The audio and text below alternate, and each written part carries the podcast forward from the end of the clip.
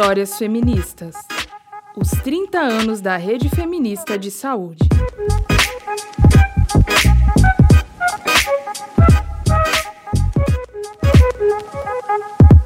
Olá, seja bem-vinda ao podcast Histórias Feministas, 30 anos da Rede Feminista de Saúde. Eu sou Amanda Gaion. E eu, Ana Carolina Franzon. Nós convidamos você para celebrar com a gente o aniversário dos 30 anos de luta da Rede Nacional Feminista de Saúde, Direitos Sexuais e Direitos Reprodutivos. Até o fim do ano de 2021, nós vamos conhecer a história de vida e de ativismo das feministas que ajudaram a construir a democracia no Brasil, que priorizaram a igualdade de gênero no campo das políticas públicas durante a redemocratização e enraizaram os feminismos nos movimentos sociais e de base. A cada episódio, nós conversamos com uma das associadas que estiveram na rede feminista de saúde ao longo de toda a sua rica trajetória. Na nossa pauta, a história de vida de cada uma delas, seus caminhos pelos feminismos e os impactos da atuação em rede pela saúde integral de todas nós. Fique com a gente e, ao final, saiba como você também pode participar. Boa escuta!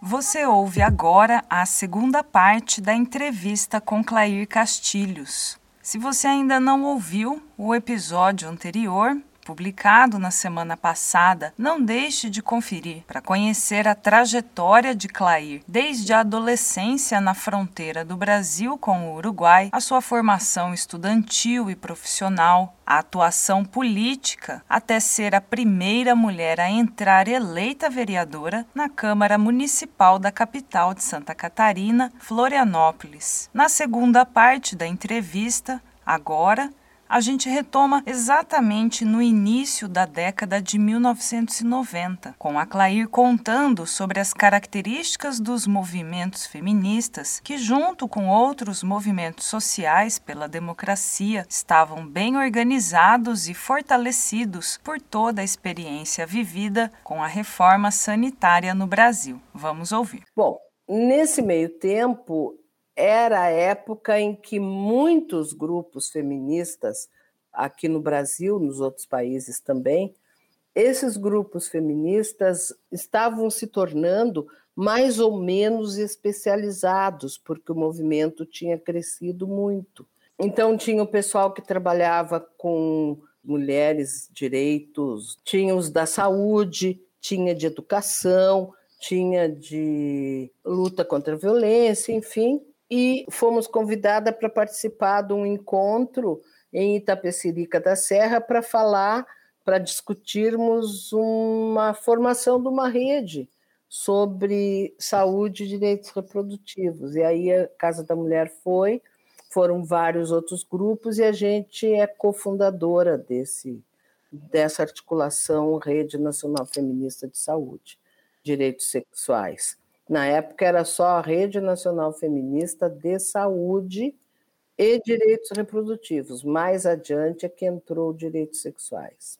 Nesse encontro nós fomos cofundadoras e a primeira secretária executiva foi a Maria Betânia Ávila.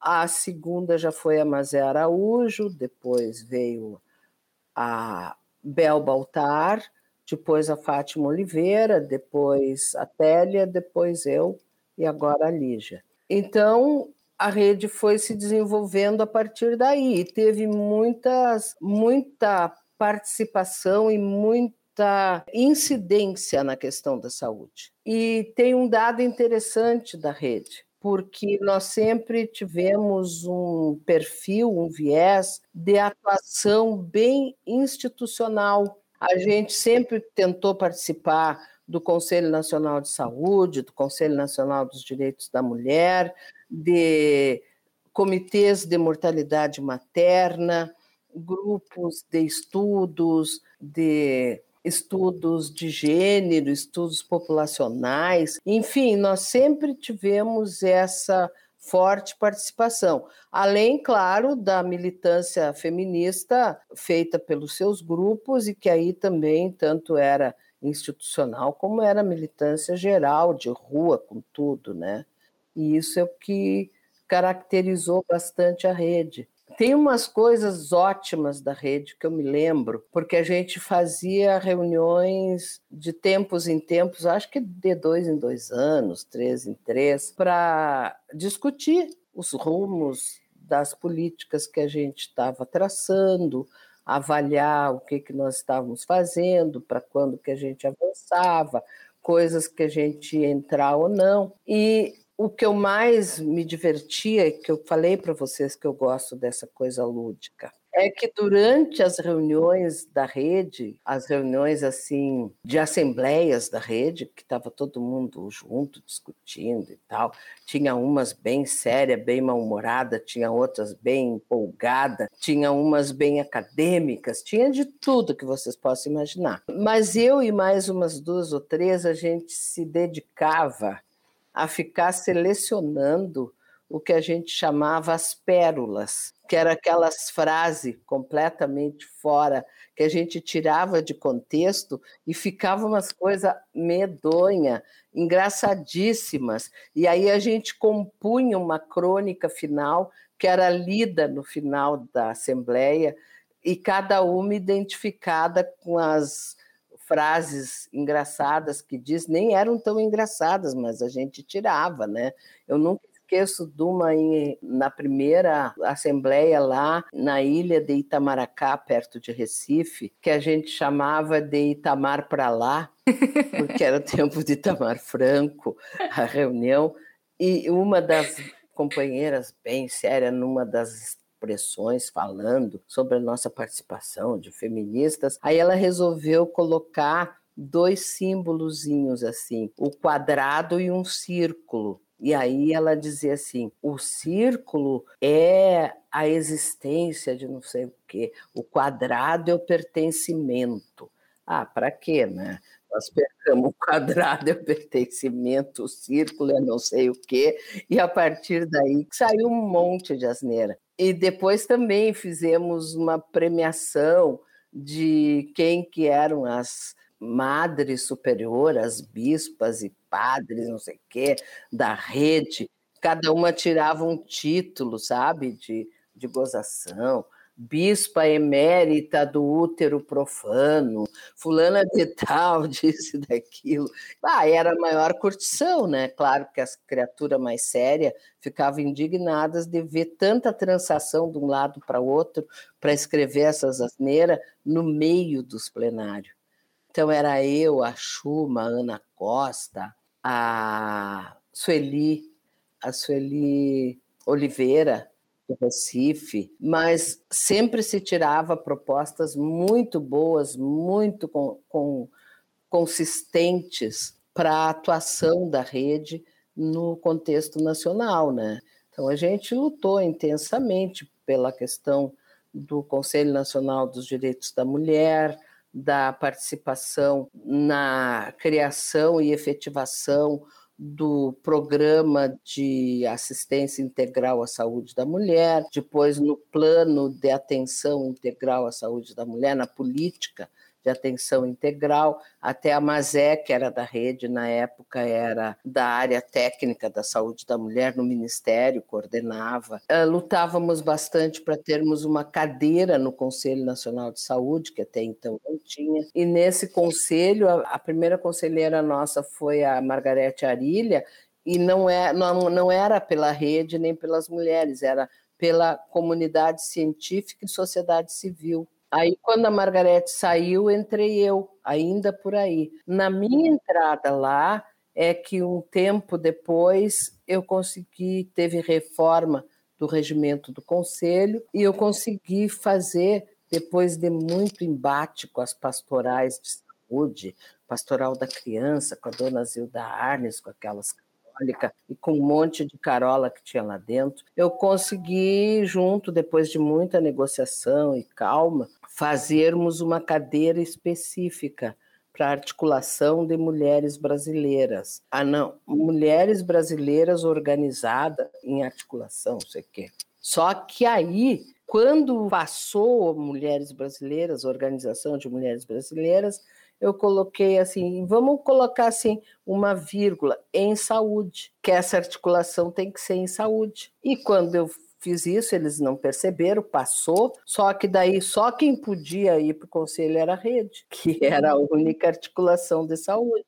As outras não eram. Aí nós fomos muitos anos conselheiras do conselho. E então, voltando, nesse meio tempo a gente se organiza em rede, a casa é cofundadora e até hoje participa da rede feminista. O primeiro colegiado tinha o grupo Curumim de Pernambuco, Cunhã de João Pessoa, um grupo de Goiás, aonde era a Rurani, que agora faleceu, que era a primeira representante delas nesse grupo. Tinha a, eu acho que era eu, a Mary, Maria Mary de de São Luís do Maranhão, que era de um grupo do Maranhão, que era do, desse primeiro colegiado da rede. Tem outros agora, assim, eu não me lembro, mas isso tem tudo registrado, vocês vão ver. Nessas primeiras assembleias da rede feminista, quando vocês entraram, vocês falavam, já estavam fazendo alguma preparação para a conferência do Cairo e para a conferência de Beijing? Se você puder contar para a gente um pouquinho como que vocês trabalhavam com essas agendas? No início, início ainda não, mas depois, como quando teve Cairo em 94, Beijing Beijing em 95, a partir, eu acho, de 92 em diante, 93, a articulação para o Cairo já estava bem intensa. A partir da Eco 92, né? A partir da Eco 92. Só que na ida para o Cairo ou na ida para Beijing, em geral, a gente não foi como rede. As companheiras iam, companheiras da rede, de fortes grupos que tinha dentro da rede, de ONGs mais fortes, consistentes, que tinham financiamentos internacionais e mais uma série de coisas, essas iam para as conferências. Claro que era toda a política da rede que era levada, elas falavam em nome da rede, mas muitas também iam não como parte da delegação brasileira do Itamaraty, mas tinham assento, acesso, participavam. E foi aí que a gente articulou a ida para o Cairo, teve várias reuniões e seminários da rede conversando e falando sobre principalmente direitos reprodutivos, que era o que a gente queria no Cairo, né? E depois disso, a preparação para Beijing, sim, foi mais intensa. Aí a gente fez uma articulação de mulheres brasileiras rumo a Beijing 95. E aí estávamos todas na articulação. Ela foi regionalizada, cada estado fazia o seu encontro. Nós fizemos aqui em Santa Catarina, a casa coordenou, então tinha um encontro e aí juntava tudo que era grupo feminista da cidade ou de mulheres. Teve uma reunião nacional antes da ida para Beijing, que foi no Rio, que aí todos os estados que tinham feito suas conferências, suas coisas, levaram as companheiras para se encontrar no Rio de Janeiro e organizar articulação. E foi daí que a gente depois foi partir para financiamento, quem ia financiar o quê, como ir, e daí fomos, montamos a delegação brasileira e fomos para Beijing. E quem foi sua parceira de viagem ou parceiras de viagem? Olha, a delegação brasileira foi grande, tinha quase, parece que mais de 300 mulheres. Mas eu especificamente andei muito junto lá na época com a Madalena Guilhom, do Fundo Elas, que na época era bem amiga minha, a Silvia Pimentel, a Santinha, também era da rede, mas ela foi por um grupo do Rio de Janeiro, a Santinha, a Ana Costa, quem mais que eu andava lá em Pequim? Uma companheira que eu não lembro o nome, mas que era do Sindicato de Trabalhadores, Servidores Públicos, que foi junto. Deixa eu ver quem mais que estava em Beijing. A Betânia, que estava lá também, Betânia Ávila. E teve muitas outras, mas assim que eu me lembro mais, mais ah, mas é, essas que estavam assim por lá, mas a Jaira, que era daqui de Santa Catarina, que também foi, que era vereadora em Concórdia, e essas que foram a Beijing. Lá a gente tinha dois espaços, tinha o primeiro espaço grande que ficou todo mundo era o Fórum das ONGs, que esse é que nós estávamos que eram os fóruns dessas ONGs, porque a conferência da ONU propriamente dita, essa foi em Beijing. Agora nós ficamos numa cidade chamada Huairu, que era uma cidade, acho que era de praia, de alguma coisa assim, dos chineses, e praticamente a cidade foi desocupada para a gente ficar lá. Tinha mais de 40 mil mulheres que foram para essa conferência e eles queriam deixar só, parece que era 4 mil, sei lá, foi 40 mil, foi uma loucura. Ficou todo mundo nessa cidade.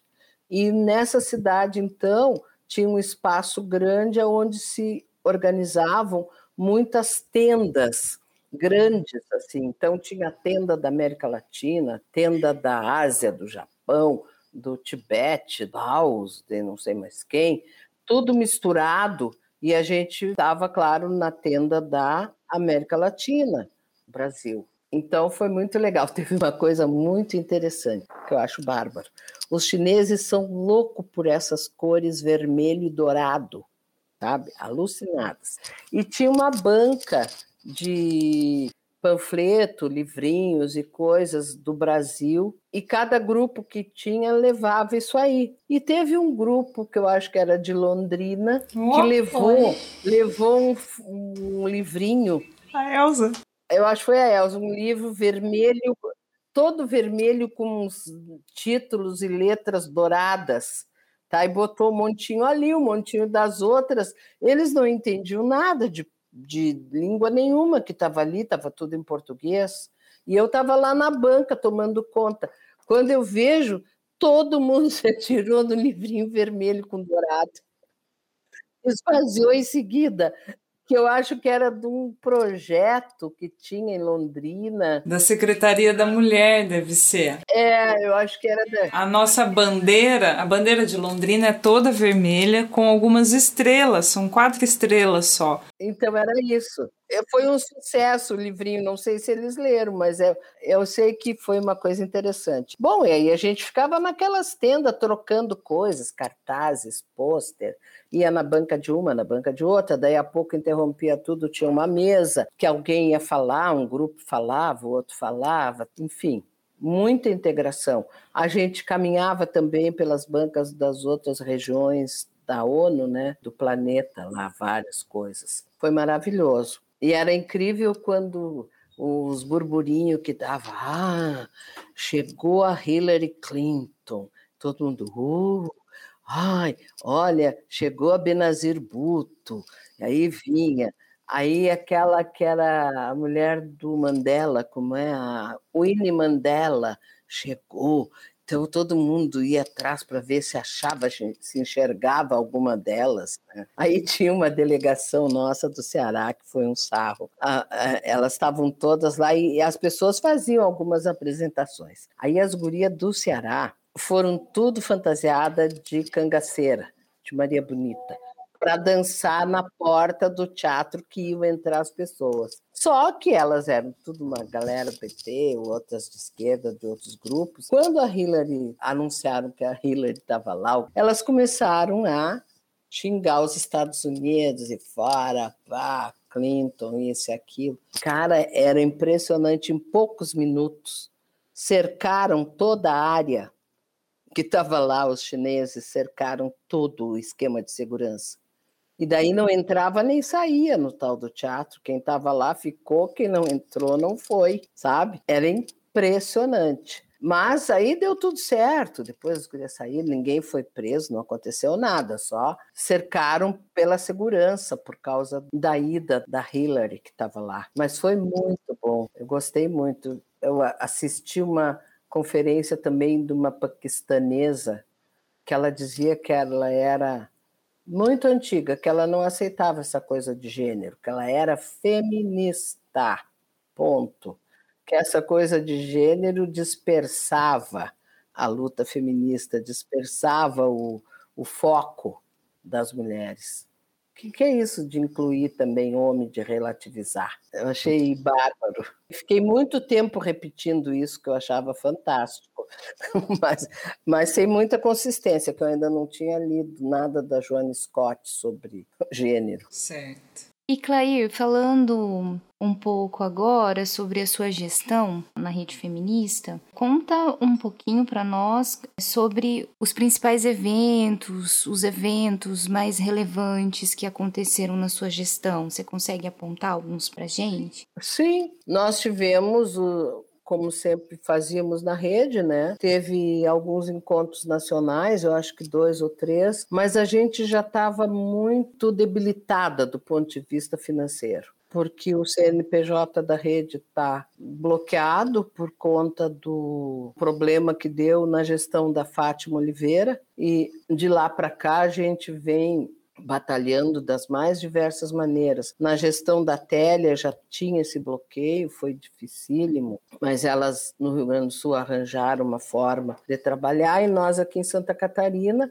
ficou a Casa da Mulher Catarina de anteparo para a rede, tipo assim, a rede está hospedada na casa. A partir daí nós fizemos um grande encontro um concurso de reportagens, títulos, de temas sobre mulheres e meninas dão ponto a campanha ponto final ponto final na violência na violência contra as mulheres. Esse foi legal, foi um evento grande, vieram pessoas do Brasil inteiro. Nós fomos. Uhum. Ah, é. Nós fomos. Teve reportagens e foram premiadas, né? E foi bem legal esse evento. Eu gostei muito, foi um bom, uma boa coisa.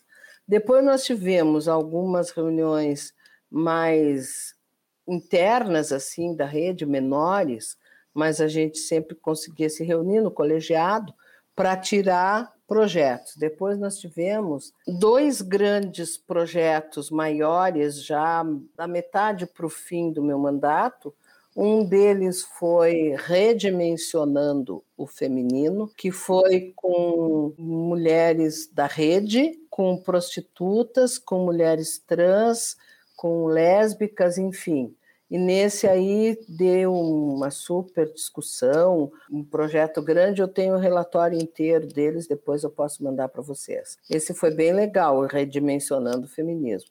Foi um evento grande. Foi bom porque teve uma, um grande afunilamento de propostas principalmente entre as feministas e as prostitutas. Com as mulheres trans já não foi muito, mas assim mesmo nós estabelecemos algumas formas de diálogo e tinha alguns ruídos entre as feministas e as prostitutas, porque as prostitutas diziam que tem alguns grupos feministas que são contra a prostituição, que condenam, sei lá exatamente como. Mas aí foi legal, a gente discutiu bastante, conversou bastante sobre isso. Depois teve um outro evento grande também, que foi de formação. Tivemos várias oficinas que foram formando, que era em saúde, direitos sociais, educação, violência, também que foram eventos grandes que nós fizemos em conjunto com o Estado, com várias secretarias do Estado, Secretaria de Educação, de Saúde, Desenvolvimento Social, e trouxemos várias companheiras da rede para fazer as oficinas e as palestras nesses eventos aí. E foi também um que teve um bom resultado, deu um relatório muito legal, com propostas bem avançadas no campo da saúde, dos direitos sexuais, direitos reprodutivos. Depois a gente sempre atua, atuava e atua até hoje muito em conjunto com outros grupos e com outras entidades nacionais, por exemplo, a Frente Nacional pela Legalização do Aborto e Descriminalização das Mulheres, a rede tem representação lá dentro e atua em conjunto. Nós estamos também agora, o último lançamento é o Levante das Mulheres Brasileiras, contra o feminicídio, também fora Bolsonaro, e agora na CPI da pandemia nós estamos atuando.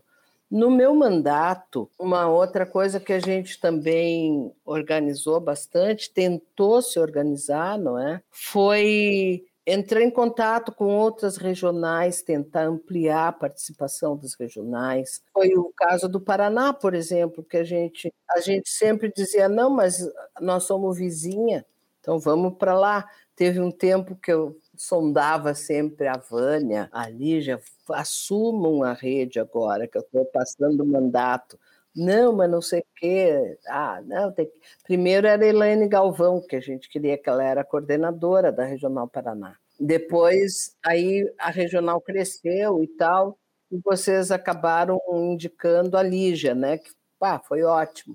Mas tinha também, a gente chegou aí lá para Paraíba, para João Pessoa, para tentar rearticular a rede na Paraíba, não deu certo foi muito fraco, porque na gestão da Fátima, quando teve a eleição da Télia, deu um racha na rede. E aí os grupos feministas, principalmente os do Nordeste, saíram. Foi daí que saiu o Curumim, o Cunhã, saíram o, a Redê e outros que hoje a, for, a, o CFM, o SOS, hoje eles formam a MB. Mas a gente sempre atuava junto com a MB, antes de ser esse grupo grande que está hoje. Eu, eu acho até que a MB hoje ela é mais é, incidente no meio da diversidade das mulheres do que a própria rede. Eu acho que uma das coisas que meio que consolidou tanto com a Télia, depois comigo e agora com a Lígia, é que a gente ficou bastante focada por questões de estrutura, de funcionamento com o sul do país. Mas não significa que a gente não. A gente tem regional em Minas, tem no Rio de Janeiro, isso aí já tinha na minha época. Na Bahia, mas surgiu um outro legal em Mato Grosso. Tem, tinha em Goiás parou de Goiás, a gente não sabe se elas se extinguiram ou se foram para a MB, enfim. Mas os movimentos são assim, eles têm idas e vindas. E como é todo movimento autônomo, nós somos voluntárias, pelo menos no nosso grupo, ninguém ganha nada para ser feminista, né? Então, isso tudo faz com que seja muito volátil. E eu acho que na minha gestão eu não achei que foi grande coisa a minha gestão, para ser sincera. A gente faz, eu, eu tentei consolidar, tentei ampliar a rede, fizemos essa, uh, esses movimentos grandes nacionais, reuniões nacionais, e no mais foi nos articular com outros grupos. O que mais teve valor, eu acho, do ponto de vista de reestruturação da rede, foi a minha articulação com o Fundo Elas, que a Madalena Guilhom, que era a coordenadora, nos chamou para fazer o, um financiamento para a rede. E foi daí que a gente passou a ser financiada. Até hoje, pelo Fundo Elas. Começou na minha gestão. E foi aí que nós fizemos o grande sucesso da rede, que foi o Almanac, que é esse aqui, ó, vocês devem saber, né? O Almanac delas. É. Por quê? Porque foi financiado do Fundo Elas. Que ano que saiu o Almanac? 2015 e 2016. Ele teve duas edições, uma reimpressão. E fizemos também, eu tenho aqui, que é o documento de posições políticas, ó, que também é de 2016, eu acho, é 2015, que ele fortalece, retoma e garante as posições políticas da rede feminista. Que aí a gente deixou claro que era os cinco pontos que a ação política da rede feminista de saúde que está fundamentada nos seguintes princípios que eu vou dizer para vocês: fortalecimento dos movimentos feministas e de mulheres em torno da saúde, dos direitos sexuais e direitos reprodutivos, no âmbito local, regional, nacional e internacional. No âmbito internacional foi muito importante a participação nossa. E na minha gestão foi muito interessante. Foi quando a gente era da Universidade Autônoma Latino-Americana E aí nós demos curso de formação, eu fui dar, participei de vários deles, que foi no México, no Paraguai, no Equador e na, na República Dominicana. Então, nesses aí nós fomos como rede e também participamos do Encontro Internacional Mulher e Saúde, também na República Dominicana, que eu fui uma das palestrantes das grandes mesas que tinha pela rede, e a Mazé em outra e a Tele em outra. Foi assim, participação massiva da rede. Outra coisa que a gente coloca é reconhecimento dos direitos sexuais e reprodutivos como direitos humanos, e isso é uma coisa que veio também da plataforma do Cairo, se eu não me engano, e do encontro de 84 de Amsterdã, que consolidou o conceito de direitos humanos, de direitos reprodutivos. Depois, o reconhecimento da violência sexual, racial e doméstica como violações dos direitos humanos. Defesa da implantação e implementação da política nacional de atenção integral à saúde da mulher no âmbito do Sistema Único de Saúde e legalização do direito ao aborto cuja realização é decisão que deve competir à mulher como direito. Então, isso aqui na minha gestão ficou consolidado e a gente lançou o documento, posi opa, posições políticas da rede. Tá? Então, foi mais ou menos isso que a gente fez. Além de, claro, do acompanhamento geral e participação naquelas conferências de políticas para mulheres, nós participamos de tudo, tanto na organização, participação na nacional, na regional, aqui no estado nós assumimos a coordenação muitas vezes. Enfim, foi um, uma atuação bem intensa nisso aí. Vou aproveitar então para informar que ao longo desse ano de 2021, né, esse projeto do qual o podcast Histórias Feministas faz parte, que está comemorando os 30 anos da Rede Feminista de Saúde, os materiais que a Clair vem citando na entrevista, as publicações do almanac delas, os dossiês, a gente vai disponibilizar em nosso site. Estamos fazendo dossiês compilados desses documentos históricos, dessas publicações, uma linha do tempo também bem caprichada. Então, ao longo do ano teremos mais novidades e mais resgate histórico dessa articulação que vocês fizeram. Ah, tem uma coisa, tem a Morgane que está pesquisando na Casa da Mulher Catarina, que é onde ficou o acervo da rede, está lá ela está fazendo o levantamento histórico. Sim, e ontem mesmo publicamos uma foto com você, Clair, presente lá no Consenso de Montevidéu, na mesa de cerimônia de encerramento com a delegação brasileira. Eu vi essa, essa foto, eu nem tinha, eu vi, achei bárbaro. Maravilhosa, né? Perfeito. Clair, agora a gente quer saber dos seus desejos, se você tem e qual é o seu desejo feminista para as mulheres do Brasil de hoje e do futuro? Bom, meu primeiro desejo é fora Bolsonaro. Ei. Porque se não for fora Bolsonaro, não vai rolar muita coisa. Porque nós estamos tudo ocupada de tirar esse monstro inominável do governo e enquanto isso estiver, nós vamos perder muito tempo. Agora, fora isso, eu quero, meu desejo é que a rede continue cada vez mais forte no sentido de integração com os movimentos de mulheres, de ampliação da sua atividade e principalmente a renovação dos quadros das novas feministas, as feministas de última geração, que são vocês e mais tantas outras que estão vindo aí, porque é isso que te dá esperança de que o movimento continue, né? Porque a gente já está ficando, já está ficando, não, já está tudo velho aí, de repente já não não dá mais conta das atividades e aí é muito bom.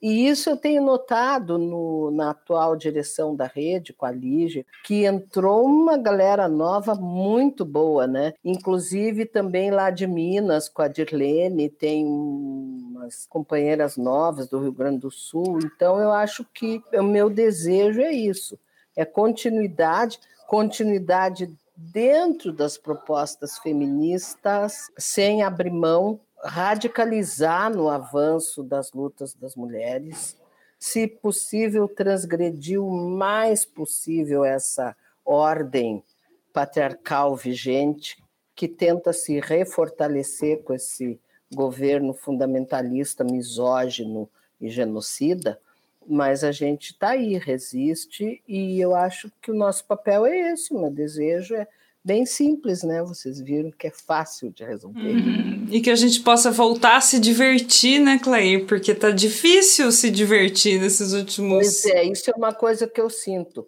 Eu acho que nós éramos muito mais divertidos. O movimento feminista era divertido. Era incrível, a gente fazia passeatas no 8 de março, as companheiras do Rio tinham coisas incríveis que elas contam, sabe? Desfilavam de, de Nossa Senhora, de estátua da liberdade, de noiva, caracterizadas como os estereótipos, né? E as gozações e brincadeiras e coisas assim, era muito mais. Agora a gente está meio muito sisudo, assim, não sei. São os tempos, acabaram aí nos endurecendo, né? Querendo ou não, né? Isso é muito triste, porque o nosso movimento precisa, acima de tudo, de leveza e de criatividade. E tu não tem leveza e criatividade se tu não te divertir. Senão o que tu vai fazer são textos acadêmicos cheios de citações e marcos teóricos, não é? Que são importantes, mas para movimento social, para movimento de massa, para trazer outras mulheres para a luta, não, não segura. Hum, Sim, Clair, perfeito. Muito lindo. Bom, Clair, a gente tá com uma hora e meia já, passou de entrevista. Eu acho que a gente contemplou todas as nossas perguntas que a gente queria saber. É óbvio que a gente poderia ficar aqui mais horas pegando detalhes dessas memórias e, e dessas histórias que você viveu e apresentou pra gente. Então, eu quero agradecer mais uma vez a sua atenção com a gente, a sua disponibilidade em conversar. Foi muito gostoso, é muito bom ouvir você sempre. Então tá joia, que bom, muito obrigada aí. E tamo aí, a hora que precisarem de mais coisas, estou à disposição. Inclusive, eu já falei para Morgana que assim que eu arrumar o meu brechó do feminismo, que é um quarto que eu tenho no fundo da minha casa com tudo que vocês possam imaginar, que daí ela pode se instalar lá para pesquisar as coisas.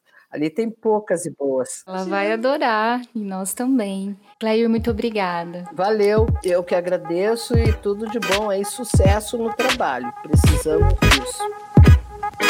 Você ouviu o podcast Histórias Feministas 30 anos da Rede Feminista de Saúde uma produção da Rádio Feminista de Saúde. Apoio Alma Londrina Rádio Web, patrocínio Fundo Elas e Fundo de Populações da Organização das Nações Unidas. Trabalhos técnicos de Tiago Franzin.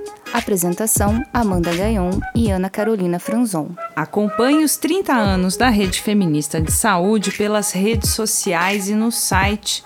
E se você gostou, compartilhe este episódio para fortalecer o movimento de mulheres e avançar a igualdade de gênero no Brasil. Nossos endereços você encontra nas informações do episódio. Agradecemos a sua companhia. Voltamos na próxima semana com mais uma entrevista do podcast Histórias Feministas. Até lá!